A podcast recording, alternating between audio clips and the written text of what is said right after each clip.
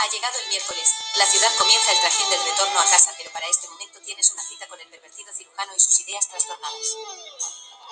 Spotify presenta La Nata de miércoles con el medio peruano, medio argentino y medio gallego de Gianfranco La Nata. Os advierto, hoy incendiará la pradera.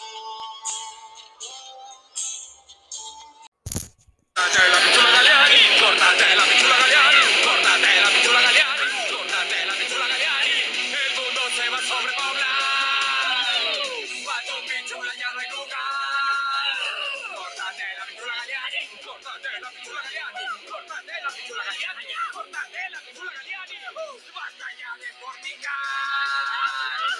Deja algo para los demás. El bobo se te va a parar. A tu edad puedes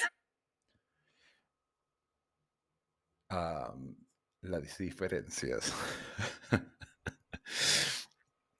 Eh, muy a pesar de que podría esto estar referido a alguna pichula, señora, que está muy de moda hablar de pichulas. Y sobre todo que la ha puesto a volver a poner en el tapete la pichula, o en todo caso su pichula, o en todo caso algún tema sobre la pichula del tío Mario Vargas Llosa, eh, del cual evidentemente todos los que hemos leído y todos los que escribimos alguna vez tenemos mucha admiración por él. Pero claro, eh, se tire un pedo el Papa o rompa el tío Vargas Llosa, pues no es menester mío. Así que es que no me importa lo que hagan las personas en su vida. Pero eh, él sí ha marcado una diferencia bastante interesante y ha hablado de los famosos enamoramientos de Pichula, cosa que es algo bastante interesante porque de repente Normalmente las personas cuando les dicen pichula en alguna otra parte de, de Hispanoamérica, pues lo primero que vamos a decir es, ¿qué es pichula? Es que no me suena nada.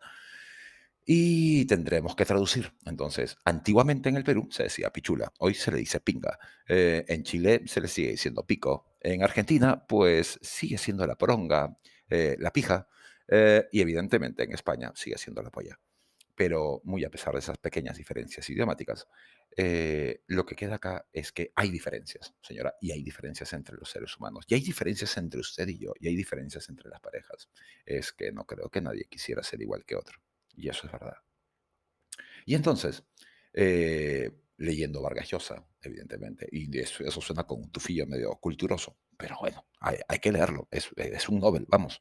Y entonces, eh, él habla del enamoramiento de la pichula, como refiriéndose pues a que las personas a veces pasamos por enamoramientos febriles, apasionados, enamoramientos que son, de repente, conllevan un frenesí, pero que en algunos casos, si ese frenesí no conlleva con ello también un cierto margen de importancia, de objetividad, de mantener ideas, eh, proyectos juntos, pues ese apasionamiento repentino se suele diluir con facilidad. Es por eso que es momento de hablar un poco de las diferencias. ¿Por qué de las diferencias? Porque es lógico, ninguna persona va a ser exactamente igual a otra. Y eso enriquece la relación hasta cierto punto. Enriquece la relación porque evidentemente esas diferencias van a ampliar el ramo de posibilidades, de gustos, de conocimientos. Claro, siempre y cuando lo pensemos así. Porque, por ejemplo, si hay dos personas que son muy diferentes en sus gustos musicales y una persona es netamente rockera, como por ejemplo yo, yo lo soy, yo soy una persona netamente rockera, y si, por ejemplo, nos toca una persona que le guste la cumbia o, o el reggaetón o una cosa así, pues va a haber un cierto conflicto. Y sobre todo va a haber un cierto conflicto, por ejemplo, para poner eh, la música en el coche o para poner la música en casa. Claro, se soluciona con los audífonos, pero bueno, eh, si queremos mantener eh, la paz y la armonía, supongo que llevaremos todos audífonos y punto. Pero no habrá comunicación. Y eso, eso también es importante en las parejas, que haya comunicación. Sí, también en esto tengo que ser un, un mea culpa. En más de una ocasión a mí me han dicho, oye, es que a mí me gusta que me llames, ¿de acuerdo? Y yo personalmente es que soy poco de llamar, ¿de acuerdo? Es que encuentro mucha facilidad en estos sistemas de mensajería en las que uno manda un mensaje de voz, un textito, un emoji, vamos.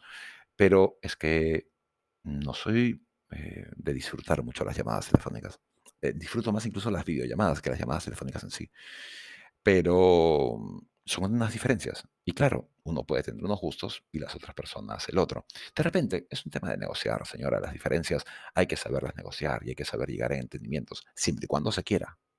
Ojo, porque tampoco podemos forzar a las personas a que, en base a esa intención que podemos tener para mantenernos en pareja, pues forcemos.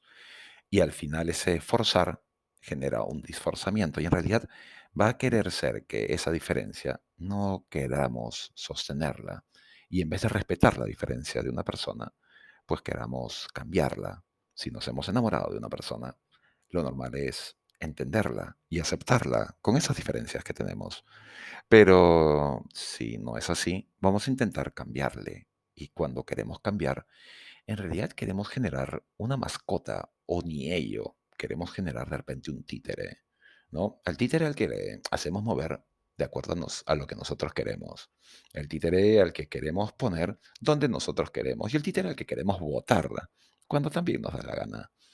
Entonces, como que ser el títere de alguien tampoco es bonito. Y yo creo que eso le ha pasado un poco a Mario Vargas Llosa, acostumbrado a ser el Nobel, la figura más representativa de las letras en todo Hispanoamérica, pues a convertirse en el novio de, de una señora, claro, entrada en años. De repente a él le ha atraído mucho. Pero pues dejó de ser el Nobel el famoso escritor, para convertirse pues en el acompañante, el novio de turno de la señora tal. Como que eso es un ataque al ego, ¿no? Y supongo que a nadie le gusta ser eh, el acompañante, ¿cierto? A nadie le gusta ser pues el de momento, ¿no? La parejita que se prefiere ocultar, la parejita que no se, que no se muestra mucho, que en realidad sabemos que viene con un, eh, eh, una especie de fecha de expiración, o en todo caso, no le queremos mostrar a nadie. Y entonces, cuando hablamos de, oye, este, ¿por qué en tus redes sociales aparece Tutilimundi? Aparece, no sé, eh, la ropa de baño que te has comprado, o aparece el perfume que te estás echando, o aparece la hamburguesa que te estás morfando. Pero qué raro, no aparezco yo en tus redes sociales. Ah, pero eso sí, tú sí tienes que aparecer en las mías, ¿cierto? Mm, como que no hay balance, ¿no? Cierto, cierto. Supongo que eso es un poco de jugar al títere y al titiritero. Pero son diferencias, ¿cierto? Y también eh, supongo que debe ser un poco complicado ser un hombre de más de 80 años, ser un hombre que ha ganado todo, porque vamos, Vargas ha ganado todo. Y dentro de ese ser un ganador, pues tener al costado a una persona muy mediática, una persona que por lo visto mayor valor a la cultura no le da, le da más un valor, supongo, a sus apariciones en las revistas del corazón, a los programas mediáticos, a los programas de chimento, como le decimos en Argentina, o de cotilleo, como se dice en España. Pero de repente, pues él no está acostumbrado tampoco a eso. Entonces, ahí hay una diferencia entre querer eh, escuchar, no sé, alguna poesía en italiano o en francés.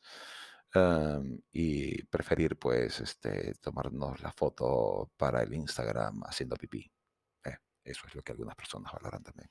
Pero bueno, son disforzamientos, son disforzamientos también. Cuando, por ejemplo, queremos ser algo que no somos, ¿cierto? Supongo que las diferencias son importantes, pero cuando queremos ser algo que no somos y queremos intentar ser algo para alguien, ese disforzamiento genera también que perdamos nuestra personalidad. No somos nosotros mismos. Estamos intentando congraciarnos. Mm, claro, eso desde un punto de vista psicológico puede ser una, un intentar ser flexible y extender los puentes. Pero lo cierto también es que más que una figura de buscar extender puentes, parece una pérdida de personalidad. No creo, señora, que usted eh, se sentiría igual con un hombre, con una pareja, que se siente a su costado y que tenga una visión y una idea, a tener, eh, en vez de ese hombre con ideas y propósitos, a tener simplemente una mascotita que se pone a su costado y que puede estarle forzando la pierna, batiendo la cola y esperando que le haga en algún momento de la vida un cariño. No, la idea de ser una mascota supongo que tampoco es algo bonito. Entonces, señora, en vez de pensar en tema de tener tantas diferencias en pareja, yo creo que lo mejor es buscar tener eh, metas en común. Oh, sí, eso es mucho mejor. Tener idea de formar algo más sólido. De repente, esa pretensión de formar algo, de tener una visión para hacer algo, eso puede evidentemente hacer crecer la sensación de pareja. Pero bueno, evidentemente es mi opinión. Claro, cada cual puede tomar el camino que desee, pero lejos de ser muy pretencioso, yo creo que la mejor idea es buscar ser quien se es con la pareja y que esa persona nos acepte y nos ame como somos, sin darle valor a absolutamente nada más que el amor. De repente, el amor puede romper todas esas diferencias. Desde Punta Hermosa, Lima, la nata.